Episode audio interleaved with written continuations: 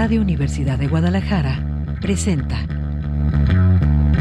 Cosa Pública 2.0. Rubén Martín y Jesús Estrada con los asuntos sociales y políticos más importantes del día.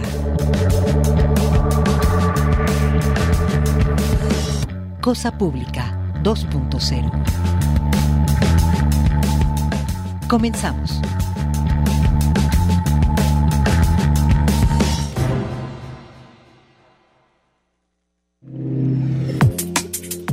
¿Qué tal? Bienvenidos a Cosa Pública 2.0. Muchísimas gracias por estarnos acompañando en este inicio de semana, en este lunes 16 de enero. Estamos arrancando la semana pues con una selección como cada tarde de los asuntos sociales y políticos más relevantes de la agenda informativa, social y política, tanto del Estado, algunos asuntos nacionales que nos interesan, incluso internacionales. Vamos a darle seguimiento a la insurgencia que está ocurriendo en este momento en Perú, las movilizaciones sociales importantes exigiendo la renuncia de la actual presidenta y la convocatoria a un congreso, a un, congreso constituyente.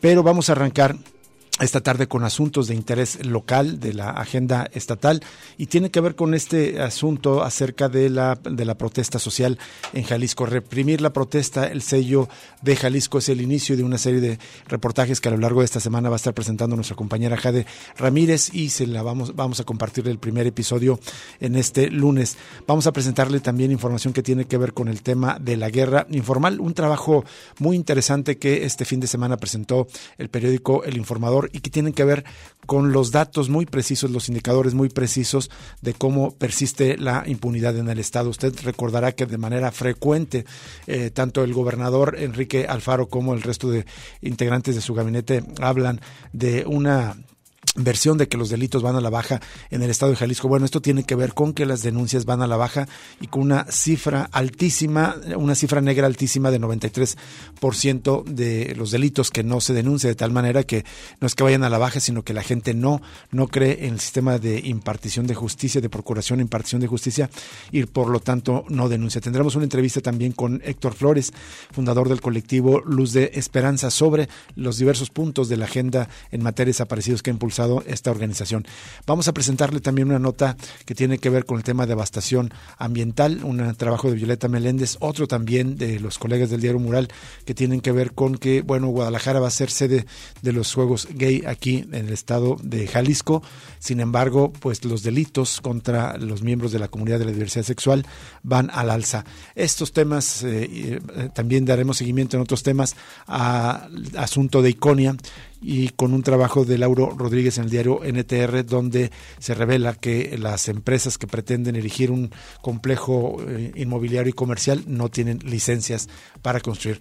Es el menú de asuntos que abordaremos en esta tarde, lo invitamos a quedarse y antes de los detalles saludo con mucho gusto a un lado en el micrófono mi compañero Jesús Estrada, bienvenido Jesús, también Alejandro Coronado en la asistencia de producción y Manuel Candelas desde la mesa de controles. Bienvenidos a Cosa Pública 2.0. Jesús, ¿qué tal? ¿Qué tal, Rubén Martín? Un gusto acompañarte. Gracias a todos ustedes por acompañarnos también. Que por cierto, más adelante damos detalles del seguimiento de Iconia, pero está relacionado con, eh, la primera nota que le vamos a compartir el día de hoy, porque es este recuento sobre la represión a la protesta social que ocurre. El, digamos, el capítulo más reciente es este encarcelamiento de los estudiantes que protegían este parque ahí en Huentitán contra el proyecto Iconia, pero es una larga lista de, eh, digamos, situaciones de represión que en el actual gobierno de Enrique Alfaro, a pesar, digamos, de que ahora hay unos analistas que tratan de limpiarle la cara al actual gobierno, poniendo en duda que exista represión. La lista es enorme. En este primer trabajo de Jade Ramírez, pues nos recuerda desde justamente el encarcelamiento de los estudiantes de la Federación de Estudiantes Universitarios hasta, pues, el halconazo tapatío, junio del 2020, decenas de personas desaparecidas de manera forzada. También la constante hostigamiento, acoso, represión, en el sentido más amplio de la palabra,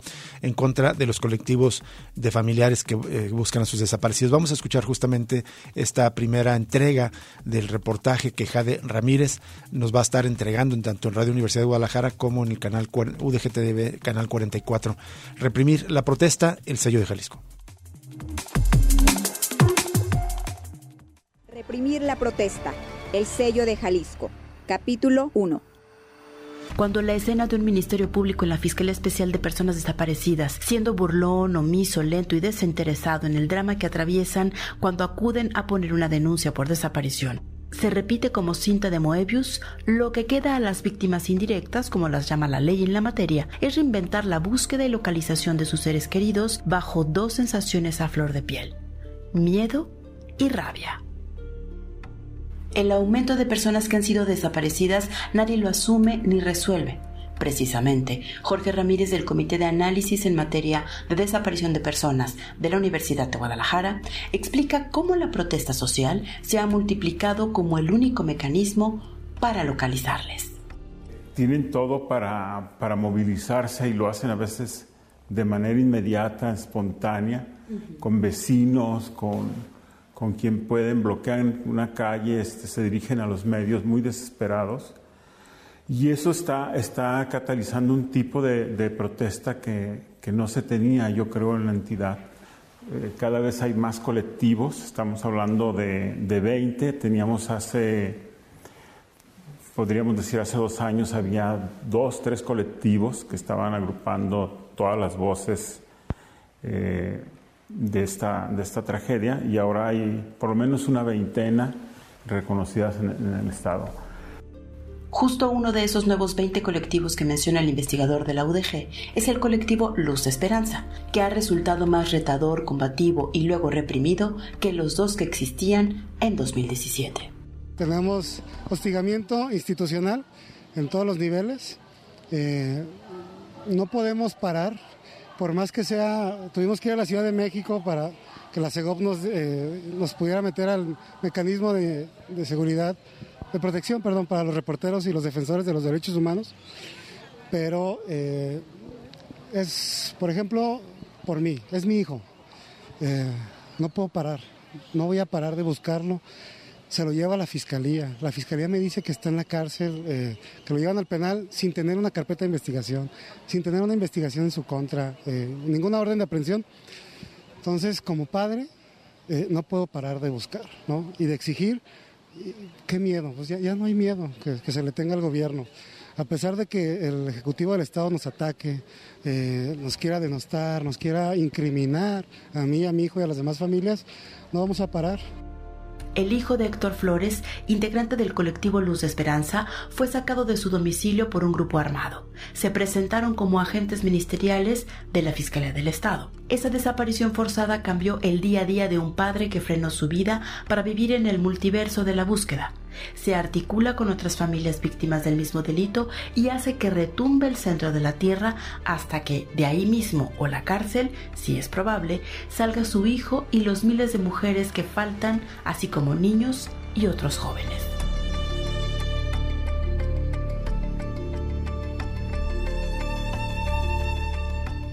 tenemos bien observado la violencia institucional que se ejerce tanto desde el Congreso del Estado, no al, no legislar leyes en materia perdón, de, los desaparecidos, la, quita de las fichas, eh, siempre que llegamos a algún lugar a, pegar, llega la policía, de la, eh, eh, la policía municipal a querer presionar a las víctimas para que se vayan y es hasta que después de la presión, incluso que tenemos que pedir ayuda a los medios, gracias, eh, es que ah, ya llega otra patrulla y no, estamos aquí para servirles, pero siempre hay un hostigamiento institucional. Pero para el gobierno de Jalisco y los municipales como el de Guadalajara, Tlaquepaque y Zapopan, que el colectivo Luz de Esperanza se organice para pegar fichas con rostros de personas desaparecidas en espacios altamente visibles, les representa una falta administrativa que lo lleva a la arena de un daño turístico.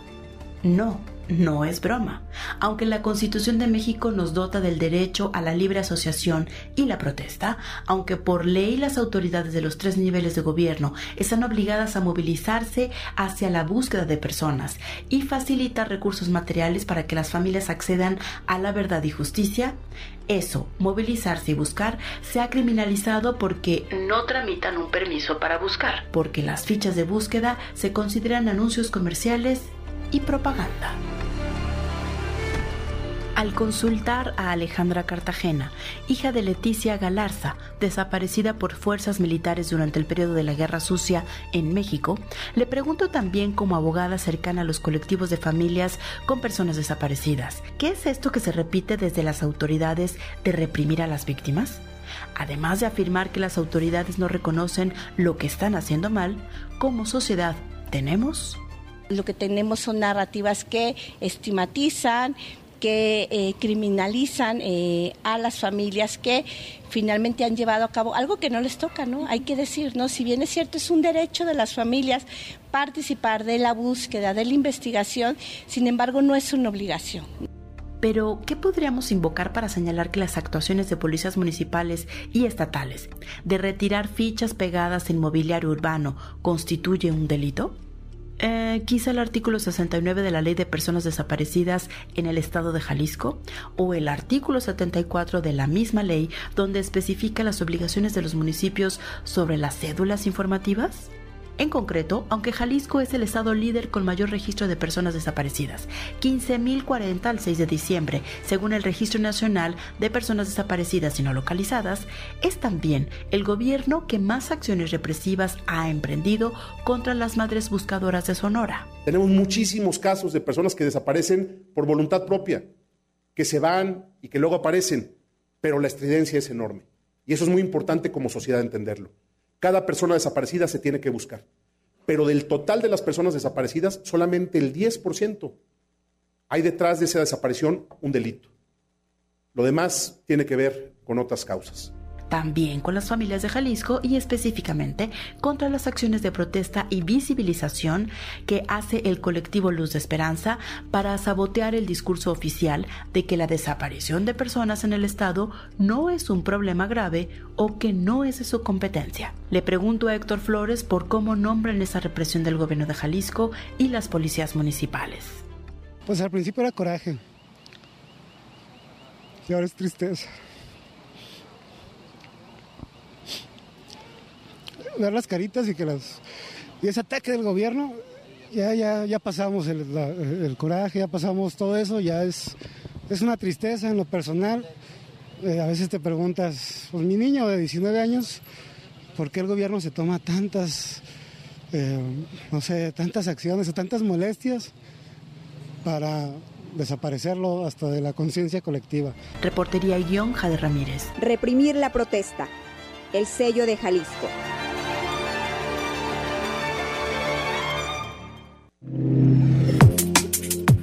Pues muy profundo, muy emotivo además también este trabajo de, de, Jade Ramírez con los testimonios que recaba, especialmente en este momento con familiares que buscan a sus desaparecidos.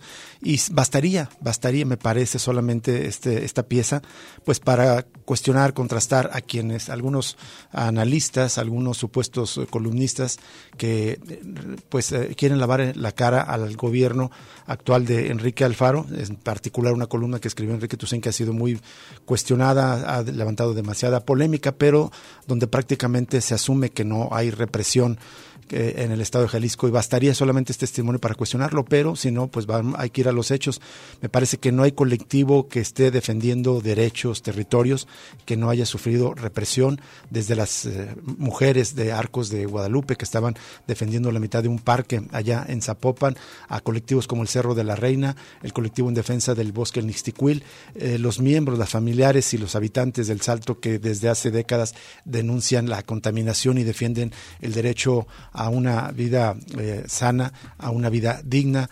Y en general todos los, colectivos que, que, pelean, eh, los trabajadores de limpieza también que en algún momento han sufrido represión, los trabajadores informarles especialmente del centro histórico que han sufrido represión por parte de los gobiernos de Enrique Alfaro o por ejemplo los vendedores de zapatos que estaban instalados en la calle Pensador Mexicano y la calle 74 y que fueron removidos de ese lugar donde históricamente estuvieron vendiendo y que al intentar defender su espacio de trabajo también eh, les, fue echada la policía. No hay, no hay eh, ninguna eh, organización eh, o colectivo o movimiento de lucha que no haya recibido algún tipo de represión en todos sus niveles, desde el hostigamiento, desde las amenazas, desde la criminalización hasta la represión directa, por ejemplo, eh, el, pueblo coca de Mezcala, que incluso además de la criminalización eh, también fueron hostigados, recibieron amenazas de muerte, hay desplazamientos en algunos casos de militantes, de personas que defendiendo una causa ya no pueden vivir en su territorio se tienen que mover por las amenazas que ya no saben si son directamente del gobierno, del crimen organizado o de ambos en conjunto o de policías estatales o municipales. Y evidentemente el caso más evidente en estos momentos es el halconazo del 5 de junio de 2020, donde evidentemente se vio a policías que están golpeando, torturando, desapareciendo con la mayor eh, impunidad. Y más allá de estos casos, pues eh, bastaría escarbarle un poquito más, conversar con, con personas que tienen cercanía con policías municipales y una de las amenazas más cercanas, más directas, más comunes que se escuchan es que si alguien tiene algún conflicto con alguien, dice, pues yo te puedo echar a la policía y, en, momentos te pueden desaparecer. Está esa amenaza latente en este estado de derecho, supuestamente de derecho, lo digo entre comillas, en este estado supuestamente democrático es el que vivimos donde persiste la protesta y a lo largo de toda esta semana lo vamos a abordar o lo va a abordar nuestra compañera Jade Ramírez en este trabajo especial, reprimir la protesta, el sello de Jalisco, diría el sello de este gobierno de Jalisco. Por supuesto, y de hecho es el gobierno que va acumulando la mayor cantidad de protestas sociales según los registros históricos, pero ese no es un indicador que se está usando para defender la libertad que hay en Jalisco, que aquí no hay represión porque miren cuántas manifestaciones, no, para nada. Puede haber muchas manifestaciones y eso no tiene nada que ver con la represión, al contrario, lo que tiene que ver es las expresiones de inconformidad que hay con el actual gobierno. Esa columna de Enrique Tussain era un poco como cuestionando la narrativa que se construye desde el grupo político que administra y gobierna y que controla la Universidad de Guadalajara con Raúl Padilla López a la cabeza desde hace más de 30 años. Y tiene razón en muchas de las críticas que hace a este grupo político, a la falta de democracia interna en la Universidad de Guadalajara. Pero teniendo razón en eso, me parece que ignorar es como ignorar el elefante en, el cuarto, la, la, cantidad de adeudos democráticos, políticos, ignorar el historial de hechos represivos que ha encabezado Enrique Alfaro en los gobiernos eh, en los que ha participado, desde Tlajomulco, desde Guadalajara y ahora en el gobierno. No son pocos los analistas que se le encantan, digamos, en redes sociales estar llorando cuando López Obrador critica a Loret de Mola o algún personaje de estos, es, ay, la libertad de expresión está en riesgo, pero aquí en Jalisco no dicen absolutamente nada, al contrario, defienden al gobierno. Eh, hay una total y absoluta libertad y respeto a la prensa y eso no se corresponde con la realidad. Hay muchísimas, eh, si no hubiera, es decir, aunque no hay una agresión así directa de parte del gobierno, hay un contexto que propicia una, una descalificación al trabajo constante de los periodistas en este estado, en Jalisco. Nos vamos a ir a una pausa y regresamos con más información en Cosa Pública 2.0.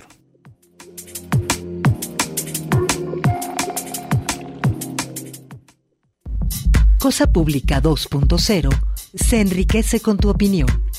Llámanos al 3134 2222, extensiones 12801, 12802 y 12803. Regresamos en unos momentos.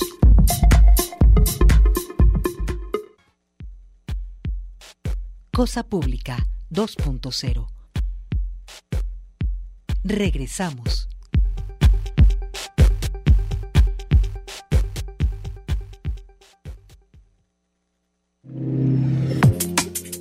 Bien, continuamos en Cosa Pública 2.0. Les recordamos que nos pueden contactar en Twitter, arroba Cosa Pública 2 y en Facebook Cosa Pública 2.0. Muchísimas gracias al Chepo Vargas que nos manda saludos, que nos escucha como siempre. Buen inicio de semana, día de Martin Luther King, recordando pues este día ya en Estados Unidos a este líder histórico de la lucha por los derechos civiles. Chepo Vargas, un cordial saludo, como siempre, gracias por escucharnos. Bueno, vamos a tener un enlace telefónico en unos, en unos momentos, pero vamos a empezar compartiéndole algunas eh, partes de este reportaje extenso que publicaron los colegas del diario El Informador. El gobierno de Jalisco presume que en el Estado han bajado los homicidios y los robos en la presente administración. Sin embargo, 93% de los ilícitos cometidos no se denuncian por lo que son parte de la llamada cifra negra. Trae un ejemplo de un caso, este trabajo de Ramón Suárez, quien trabaja en el centro de Guadalajara. Cuenta que hace dos meses caminaba por la calle Reforma en el centro, cometí el error de distraerme viendo el celular y de pronto un motociclista me lo arrebató y se dio la fuga en sentido contrario. Intenté seguirlo, pero se fue. Aunque me recomendaron denunciar, no se recupera nada y solo se pierde el tiempo, es lo que lamenta este afectado que forma parte de esa enorme cifra negra conformado por delitos que no se denunciaron o los que sí se reportaron ante el Ministerio Público, pero no derivaron en una carpeta de investigación. Hacemos una, una pausa en esta información, en compartir este este trabajo de los colegas del informador sobre el tema de la impunidad para establecer contacto eh, telefónico con eh, Héctor Flores. Él es uno de los fundadores y, vocero del colectivo Luz de Esperanza, integrado por decenas de familiares que buscan a sus desaparecidos. Don Héctor Flores, ¿cómo está? Muy buenas tardes. Muy buenas tardes, muchas gracias. Al, contrario, gracias por aceptar conversar con nosotros. Tenemos interés en conocer eh, la, el seguimiento a la información de, el contacto y, qué resultado tuvo su protesta del pasado miércoles ante el Congreso del Estado, donde iban a, presentar una iniciativa de ley junto a una diputada a favor de los hijos de los desaparecidos. ¿Qué información nos puede compartir? Eh, ¿Cómo los recibieron los legisladores y qué seguimiento hay a su petición?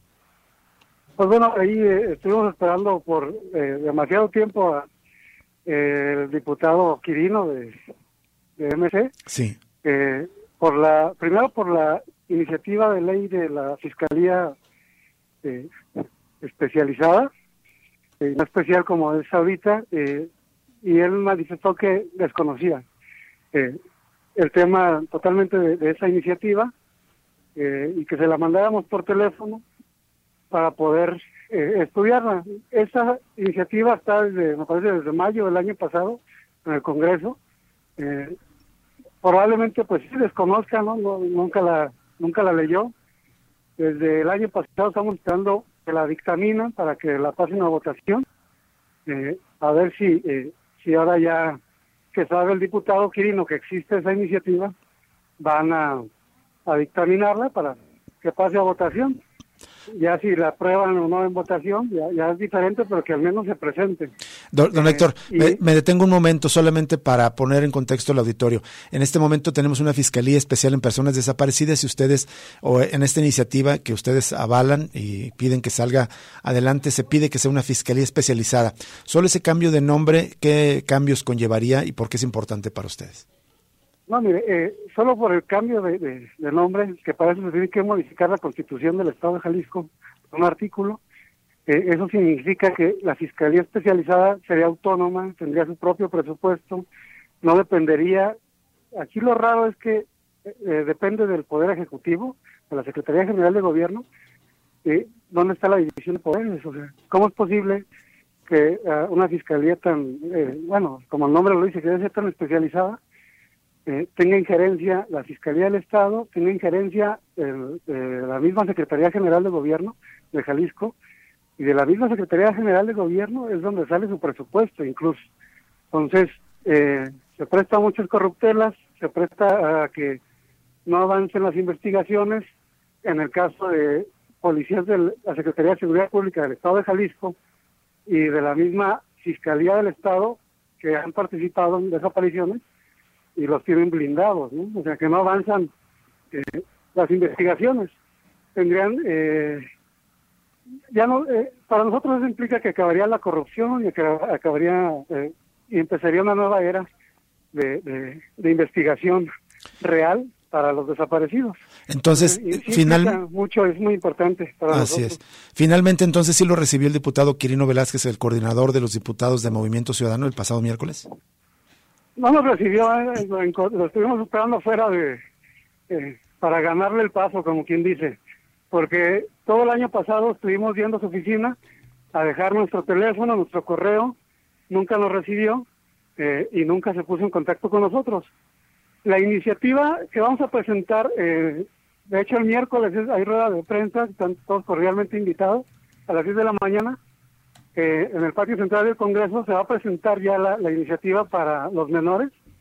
Es, eh, esa iniciativa es no solo es para los desaparecidos, sino también eh, eh, significaría una equidad de, género, una igualdad de género, porque hay un tema ahí para el reconocimiento de los hijos, que la ley es bastante misógina, y disculpe, pero el padre puede y reconocer a, sin, la mamá, pero la mamá para que pueda reconocer, a, ponerle el, apellido del padre, es, es, es un infierno, ¿no? Le piden demasiadas cosas. Como se va a hacer el cambio para ayudar a los, esperemos, pues para que sea más fácil para las familias eh, que tienen un desaparecido, también eh, se va a favorecer a, a la mujer y que no tenga que pasar por este tipo de, problemas para el reconocimiento de los niños. Y, eh, y, esta iniciativa se presenta, es la que está impulsando también junto con la diputada Claudia García. Así es, de hecho, eh, es la única diputada que se ha interesado en el tema, es la única que nos ha abierto ahí este, las puertas y que nos está apoyando, ya sería la segunda iniciativa que, que nos apoya, eh, porque todos los demás diputados, tristemente, no no hay no hay apoyo, un acercamiento, eh, hay un acercamiento con la, la diputada Noroña, pero eh, realmente es con la única que estamos trabajando es con Claudia, que es la única que sí se, ha puesto la camiseta y pues, al mismo nos ha demostrado que metiendo las iniciativas que sí eh, que sí quiere apoyar porque los demás diputados pasan de lado ¿eh? mm. estamos allá dentro del Congreso y pasan de lado es que dependerá mucho también de lo que decida la bancada mayoritaria del Partido Movimiento Ciudadano. Don Héctor Flores, le saluda Jesús Estrada. Yo quería preguntarle ahorita esto que nos comentó del año pasado, constantemente pidiendo audiencia, pues, con el diputado Gerardo Quirino de Movimiento Ciudadano y esta situación, digamos, que está trabado ahí en el Congreso, esta iniciativa, donde es mayoría Movimiento Ciudadano. ¿Usted cree que tiene que ver de una forma, es una especie de represalia, como las que ya han sufrido el colectivo Luz de Esperanza el año pasado de parte de las autoridades, sobre todo el Ejecutivo, por sus protestas? Sí, ah, podría repetir la pregunta, casi no escuché, sí. en la calle. ¿Cree que este estancamiento que hay en el legislativo, donde el Partido Movimiento Ciudadano es mayoría, de, es una forma de represalia más contra el colectivo Luz de Esperanza, algo parecido a lo que ya han sufrido el año pasado de parte del gobierno? Sí, claro que sí. ¿eh? Eh, de hecho, eh, y desgraciadamente, pues bueno, nosotros lo hemos sentido más, pero es un tema general en el Estado, ¿no? Todas las víctimas de cualquier índole, el Estado ha sido muy indolente y, se ha demostrado así medio despótico en contra de, de las víctimas. de hecho, pues bueno, no nos dejan entrar a los edificios públicos hasta que nos nombren, como si pidieran permiso. Eh, este tema ya se generalizó. Y sí, eso, yo pienso que sí es una serie de, estancamientos, ¿no? que empezó desde eh, lo que el gobernador mandó a los medios, de que desconocía el liderazgo y, que las víctimas fueran eh, por su propia cuenta y separados, y que era culpa del liderazgo del colectivo que, no avanzaron las carpetas de investigación. Desde ese momento se, ha visto una serie de, de, irregularidades y de trabas por parte del gobierno del Estado para ir frenando eh, la investigación y la atención más que nada, ¿no? Eh, ¿Qué, otras iniciativas están, eh, si las hubiera, don, Héctor Flores, pendientes de que las revisen los diputados? Con esto van a ser dos. En total son como seis las que tenemos presupuestadas.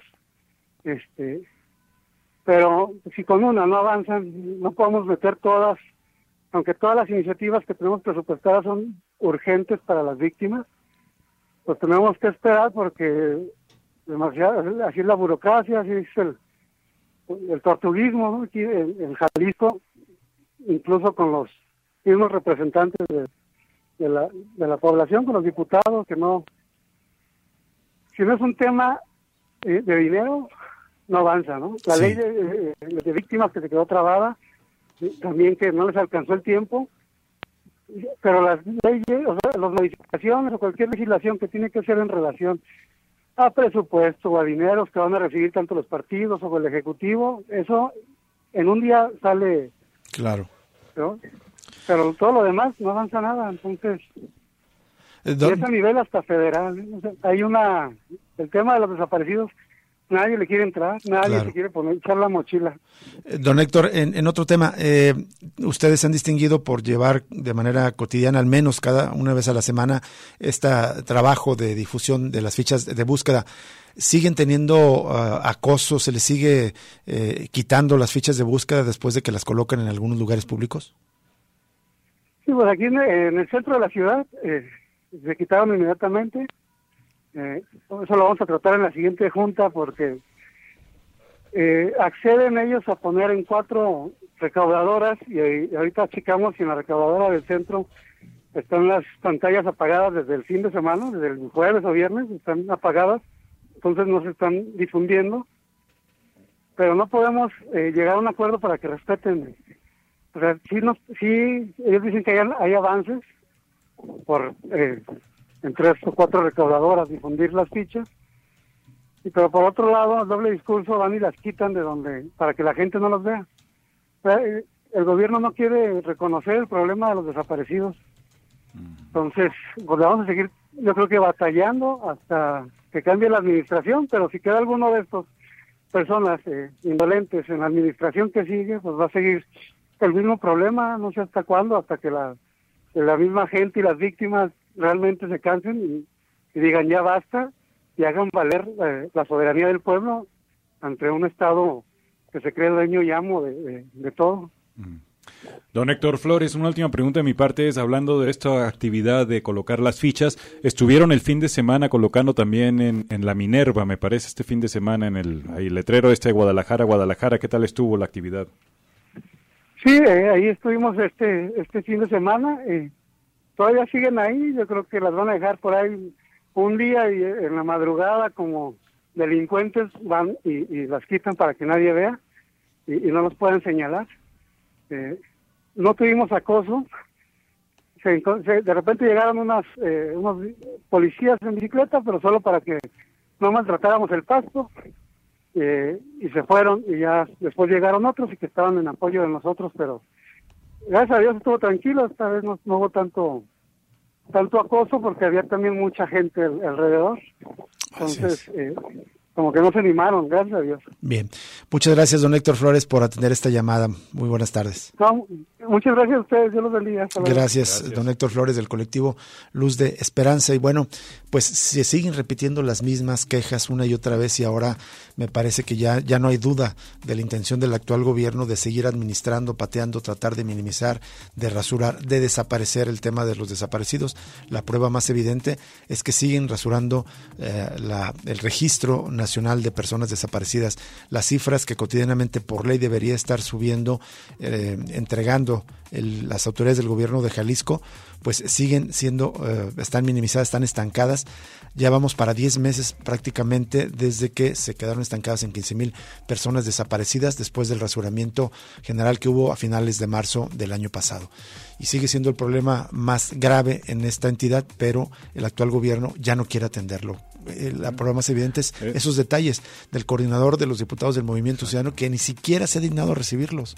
Qué mayor prueba de, de, de, de pues de, trato indigno que están dando a los familiares de víctimas de, desaparición aquí en Jalisco. Y podríamos apuntar este... ese Movimiento Ciudadano, que es el partido mayoritario del, del diputado Quirino, y además, pues podría ser otra expresión más de esta situación de cómo el legislativo está postrado a los pies del Ejecutivo, lamentablemente. Sin duda. Vamos a una pausa y regresamos con más información.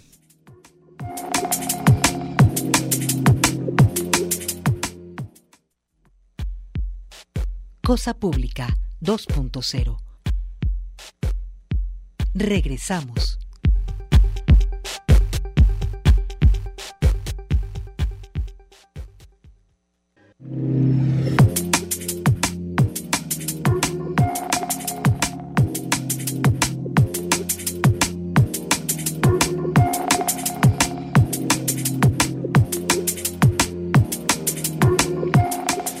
En Cosa Pública 2.0. Bueno, antes de presentar la entrevista con el señor Héctor Flores del colectivo Luz de Esperanza, en el bloque anterior estábamos empezando a resumir este trabajo que publicaron este fin de semana nuestros colegas del diario El Informador sobre el tema de la impunidad, bastantes datos.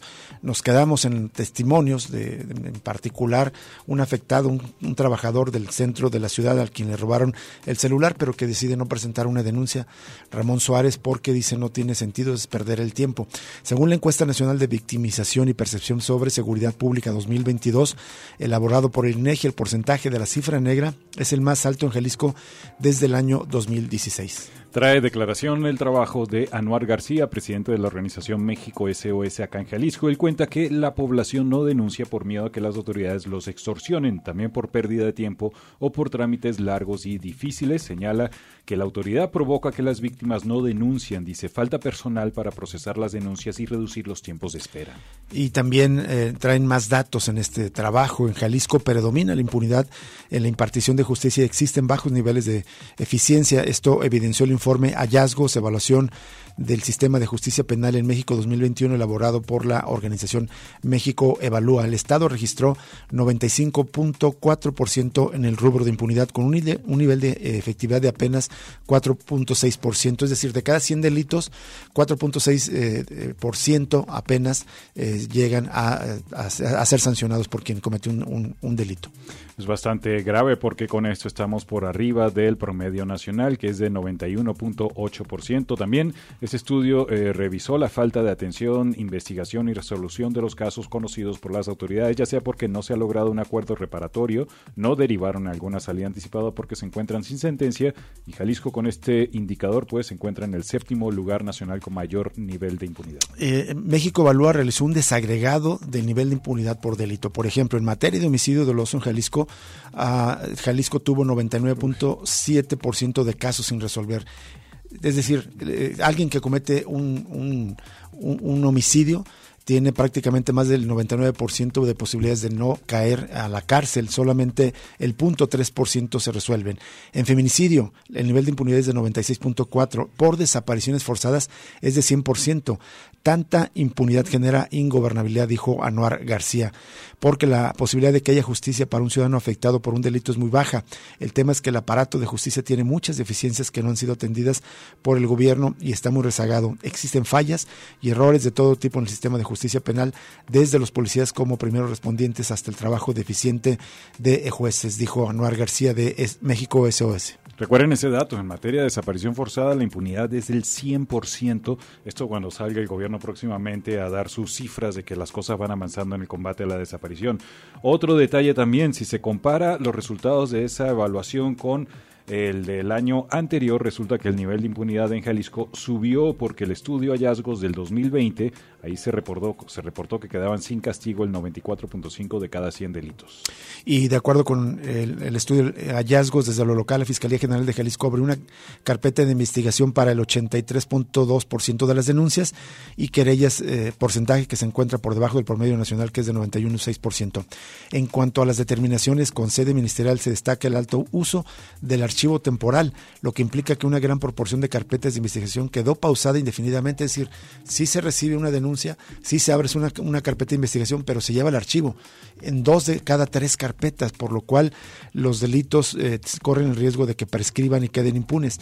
También subrayan que es muy frecuente el uso de la prisión preventiva como medida cautelar de la entidad, ya que el 65% de las personas privadas de la libertad no tienen una sentencia que determine su culpabilidad contra 35% de las personas que sí tienen sentencia. otro detalle también que tiene que ver, digamos, con violencia machista es que la duración de los procesos penales contra mujeres imputadas es mayor que la de los hombres, y esto en casos de delitos como homicidio, narcomenudeo, lesiones, violencia familiar y robo. En este último delito se registraron 415 días para los procesos de mujeres contra 325 días para hombres. Bueno, pues es mucho más amplio este, este reportaje, ya se los compartimos en redes sociales en este bloque para antes de cerrar, vamos a otros temas que tienen que ver con las otras aristas de la violencia organizada con la guerra informal que tenemos de facto en Jalisco y en el país confirman la muerte de un policía de Tlajomulco tras un enfrentamiento con civiles armados en Lomas del Mirador. Según información de la policía de Tlajomulco, el enfrentamiento se había registrado cuando los oficiales realizaban patrullajes de vigilancia en la etapa 6 del fraccionamiento Lomas del Mirador, cuando varios civiles armados le realizaron detonaciones a los uniformados desde el interior de un domicilio, dejando a un policía fallecido tras el tiroteo. Es un recuento de nuestro compañero Henry Saldaña aquí en UDGTV Canal 44. Rápidamente, otros detalles es que en ese lugar los oficiales encontraron un artefacto explosivo por lo que tuvieron que intervenir con especializado y también después del operativo encontraron otro cuerpo, al parecer relacionado con este enfrentamiento con policías. Y en este contexto de violencia, en la misa que cada domingo ofrece desde la Catedral Metropolitana, el arzobispo de Guadalajara y también cardenal eh, José Francisco Robles Ortega llamó tras esta balacera desatada en el barrio, eh, eh, municipio de Villa Corona, donde murió un policía y resultó al menos una persona lesionada, el cardenal desmarcó la iglesia y llamó a las autoridades a garantizar la seguridad. En entrevista que recoge el diario NTR, el arzobispo de Guadalajara reconoció que hay fiestas patronales que se han desvirtuado y la seguridad de la población es responsabilidad de las autoridades locales, en especial cuando avalan la venta de bebidas alcohólicas o palenques en torno a celebraciones originalmente religiosas. Y bueno, ya para cerrar este resumen, lamentablemente durante la madrugada de hoy, una madre y su hijo fueron asesinados a balazos en una fiesta privada que se llevaba a cabo en Tala. Presuntamente sujetos armados ingresaron a la casa y dispararon contra estas dos personas. No hay detenidos hasta ahora.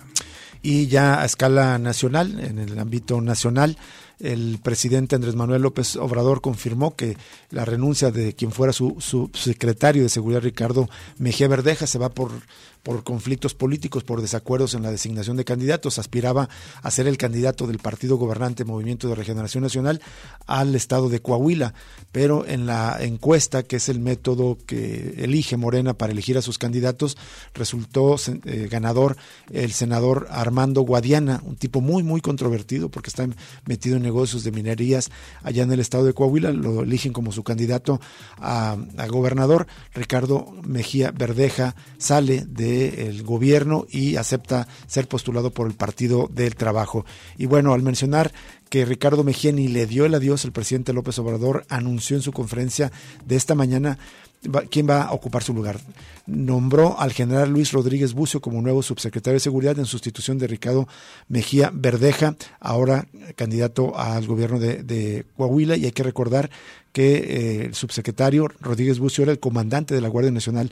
Al frente de la Guardia Nacional quedará el general David Córdoba Campos y tras el nombramiento López Obrador señaló que hizo muy buen trabajo como comandante de la Guardia Nacional y ahora va a ser un subsecretario de Seguridad Pública y le tenemos al general Bucio toda la confianza. Vamos a una pausa y regresamos con más información para cerrar eh, Cosa Pública 2.0 de este lunes 16 de enero.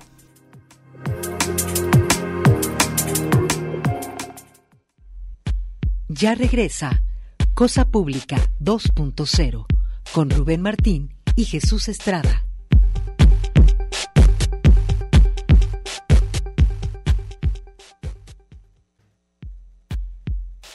Cosa Pública 2.0. Regresamos.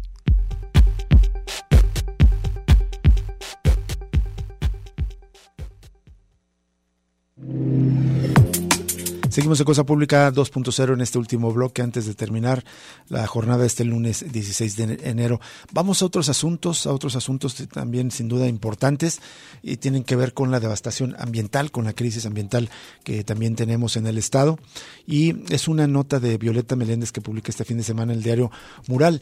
Eh, como usted sabe, pues cada temporada invernal aumentan las emergencias ambientales por contaminación y en este contexto el gobierno del Estado decretó eh, que, la, que las ladrilleras, eh, estas eh, familias que se dedican a la producción artesanal de ladrillo, suspendieran sus actividades porque lo realizan pues con la quema de, de madera y esto genera mucha contaminación. Pero el contraste está en por qué se decide parar esa actividad económica y no otras como las industrias formales.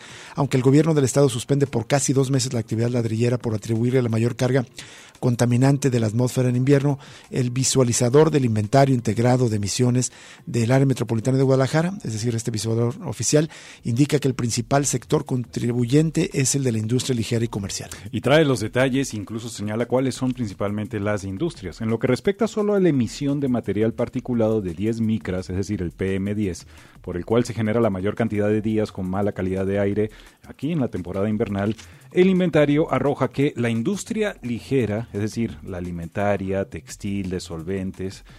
entre otras, y la industria comercial, es decir, asados al carbón, panificadoras, contribuyen con 25% de este contaminante al año. En tanto, las fuentes denominadas misceláneas, donde entran las ladrilleras eh, y una variedad de actividades itinerantes como construcciones, uso de carbón, entre otros, aportan 21% de, de las partículas de 10 micras, emitiendo a la atmósfera metropolitana durante el año. Fíjense esto. En tercer lugar es que aparecen los autos, es decir, eh, en tercer lugar de importancia figuran las fuentes móviles, todo tipo de automóviles, los cuales contribuyen con 17% del material particulado de 10 micras que respira la población. Y sin embargo, una buena parte de la energía está dedicada a imponer la verificación obligatoria. A este contaminante es al que investigaciones de la Universidad de Guadalajara han podido relacionar con la incidencia de enfermedades respiratorias en vecinos de zonas mayormente expuestas y también es el que más frecuentemente genera activación de precontingencias y contingencias atmosféricas en temporada invernal. A pesar de toda esta información, la Secretaría de Medio Ambiente y Desarrollo Territorial suspendió del 15 de diciembre del año pasado al 15 de febrero de este año la producción de ladrillo artesanal en la zona metropolitana porque su titular, Israel García, sostiene que son más eh, son los más contaminantes, aunque el inventario oficial no lo refiere así, es decir, la, información oficial le demuestra que no es así, pero el titular de la Secretaría insiste que son las ladrilleras las malas. Lo peor es que ni siquiera sabe justamente las cifras de contaminantes. A cambio de esta compensación temporal, el gobierno entrega a los ladrilleros apoyos económicos de 6 mil pesos mensuales y despensas durante los meses sin actividad, ya que se trata de personas con vulnerabilidad social que carecen de garantías laborales. Las ladrilleras están ubicadas como las más importantes. No tengo el dato de cuánto aportan a la contaminación, pero es una de las fuentes de contaminación más importantes. De hecho, es la más. Esto declaró Israel García Ochoa el titular de Medio Ambiente sin tener los datos a la mano. Impresionante. También se recuerda en el trabajo de Violeta Meléndez que los académicos han criticado esta política de suspensión solamente a las ladrilleras porque consideran que otros giros formales también deberían ser sometidos a la misma medida, no solamente los informales. Bueno, y vamos a otras notas también, eh, una publicación de los colegas del diario eh, Mural donde se pregunta eh, que si Guadalajara es realmente amigablemente para la comunidad gay. Guadalajara, la ciudad que será sede de los gays Games en noviembre y que es considerada por New York Times como un lugar que celebra la diversidad, es también la que más reportes de agresiones a la comunidad LGTB y más registró en Jalisco en 2022, según datos de la plataforma Visible. Aquí cuenta que la plataforma en línea es administrada por la organización Amicus y es la primera que permite reportar incidentes de violencia y discriminación hacia grupos de diversidad sexual. Hasta el corte del 19 de diciembre del año pasado, 2022, el 45% de los 91 sucesos violentos ocurridos contra la comunidad de la diversidad sexual en Jalisco ocurrieron en Guadalajara, es decir, 41 agresiones. De ellas, el 53.6% sucedieron en espacios públicos como parques, oficinas de gobierno, transporte público y hospitales. Hay un testimonio eh, eh, de una mujer trans que dejó en esta plataforma eh, promovida por la organización Amicus, la plataforma visible, dice, en la estación Juárez, del tren ligero que está ahí en el en Federalismo y la Avenida Juárez, una persona con uniforme de Citeur se acercó a mí y comenzó a cuestionarme, ¿qué haces aquí? Me pidió ver mis documentos oficiales y me dijo que me fuera. Me apretó muy fuerte el brazo, me jaloneó y me dijo, ¿para qué lloras si eres hombre? Se lee en este testimonio que dejó una mujer trans. Obviamente en el municipio de Guadalajara la situación es crítica en cuanto a este tipo de violencia, pero a nivel estatal el panorama tampoco es distinto porque las agresiones a la comunidad de la diversidad también aumentaron 28.1% el año pasado con respecto al año previo, cuando hubo 71 reportes de violencia. Y de hecho Jalisco se ubica con estos datos en el tercer sitio a nivel nacional con más violencia a la comunidad LGTB más registrada solo por debajo de la Ciudad de México y el Estado de México que tienen 144 y 97 reportes respectivamente. Y bueno, al final incluyen declaración de Roberto Hernández, promotor cultural y activista. Él dice que todavía faltan muchas cosas por hacer en Jalisco, por ejemplo, una cuestión sociocultural como cuestiones administrativas, políticas públicas e incluso legislaciones pendientes. Bien, nos vamos a despedir con otros temas, dando seguimiento al controvertido proyecto inmobiliario de Iconia en el lugar donde originalmente debería destinarse un parque público. A pesar de que sus obras ya comenzaron, el proyecto inmobiliario Iconia se desarrolla sin una licencia de construcción emitida por el gobierno municipal de Guadalajara, según una revisión en el sitio de internet Visor Urbano. Hoteles Riviera Deluxe, empresa a cargo del desarrollo desde 2017, solo cuenta con la licencia de urbanización eh, de 2019 aprobada el 20 de diciembre de ese año. Desde entonces no hay registro alguno de que tenga licencia de construcción. Una nota de Lauro Rodríguez en el diario NTR. Ahí nos cuenta que además de consultar este portal Visor Urbano, también revisaron el portal oficial de transparencia del municipio que contiene las licencias emitidas entre 2010 y 2023, pero no encontró una sola entregada a Hoteles Rivera Deluxe. Según el apartado de trámites y servicios del portal de Transparencia de Guadalajara, para construir un predio de más de 50 mil metros cuadrados se requiere una licencia de construcción mayor, papel que no tiene el predio en posesión de la constructora. Lo que es un hecho es que con urbanización entregada a la compañía consiguió el permiso municipal de fraccionar, poder acceder a servicios públicos y la consideración del desarrollo inmobiliario como un nuevo módulo habitacional en Guadalajara. La licencia le autorizó el giro de usos mixtos para poder generar centros habitacionales plurifamiliares, comercio y servicios, e industria de mínimo y bajo impacto. Y bueno, a pesar de no tener licencias, ahí todavía se están desarrollando torres y varias construcciones. Los detalles, según el sitio oficial de distrito Iconia, Iconia señala que se van a construir ocho torres de departamentos que tendrán 1.600 viviendas. Contempla cuatro distintos tipos de unidades habitacionales. Considere usted 64 mil habitantes en promedio más en una zona que ya ah, tiene presión acerca de los servicios públicos como agua, como transporte, como educación, como salud y en lugar de destinarlo a un parque público se decide construir, eh, prácticamente autorizar un desarrollo inmobiliario de una localidad probablemente del tamaño de Tala, del tamaño probablemente de Acatlán de Juárez, impresionante las decisiones de los gobiernos. La, la revisión al portal de transparencia del municipio también arrojó que Hoteles Riviera Deluxe paga 30.870 pesos al año de impuesto predial por la sección A del, de Distrito Iconia. El predio de un valor catastral de 14.23 millones de pesos fue comprado en 500 millones de pesos a Operador Hotelera Salamanca, empresa que en 2016 se comprometió con el municipio a desarrollar el terreno a cambio de obras de contraprestación, lo que no ocurrió. Ya lo comentamos también de manera extensa la semana pasada en varios trabajos, entre otros especialmente de nuestra amiga y compañera Sonia Serrano Iñiguez, cómo eh, el incumplimiento es la marca de, los, de las concesiones que el gobierno de Guadalajara entregó primero a constructora Mecanoamérica, una empresa eh, inmobiliaria española, después a, operadora de Hoteles Salamanca y después a Hoteles Riviera Deluxe. Solo al final concluye, recuerda que Pablo Lemus la semana pasada dijo que ya la empresa está por concluir el tema del polideportivo, que es una de las obras de contraprestación que están pendientes. Según él, tiene un 65% de avance. El detalle es que tampoco tiene licencia de construcción. Bueno, vamos a, para cerrar esta información con declaraciones de Jorge Fernández Acosta, presidente del Colegio de Arquitectos de Desarrollo e Innovación Sustentable de Jalisco. Hace 40 años, Arnulfo Villaseñor Saavedra, en ese entonces alcalde de Guadalajara, adquirió los terrenos desde Periférico Norte hacia la Barranca de Huentitán para la construcción de un parque metropolitano, pero por las artimañas del Cabildo Tapatío se robaron esa propiedad. Luego de que NTR reveló que en 2017 Enrique Alfaro prácticamente le regaló el predio a OHS, el arquitecto Jorge Fernández mencionó que ni los desarrolladores españoles ni la actual empresa han demostrado que las han demostrado que las contraprestaciones ya fueron sufragadas y que ya puedan recibir la donación del predio. Él insistió que los constructores han incumplido con las obras de contraprestación. Agregó, finalmente una serie de artimañas de los diferentes cabildos, en este caso del cabildo que firmó ese documento que nos están prácticamente robando, ese predio de propiedad común al que me refiero, buscan una manera de darle esa veracidad jurídica. Realmente el documento existe, pero se trata de un documento apócrifo, es decir, de dudosos procedimientos para poder gestionar una donación, una entrega con una contraprestación que nunca jamás se ha cumplido, lo que dice Jorge Fernández de este Colegio de Arquitectos. Con eso terminamos Cosa Pública 2.0. Muchísimas gracias por acompañarnos en esta tarde al iniciar la semana. Lo invitamos a permanecer en sintonía de Radio Universidad de Guadalajara. Sigue La Voz de la Luna con nuestra amiga Gaby Bautista, luego el resto de la programación habitual y mañana, por supuesto, lo invitamos a, otro análisis crítico de la realidad aquí en Cosa Pública 2.0. Hasta entonces.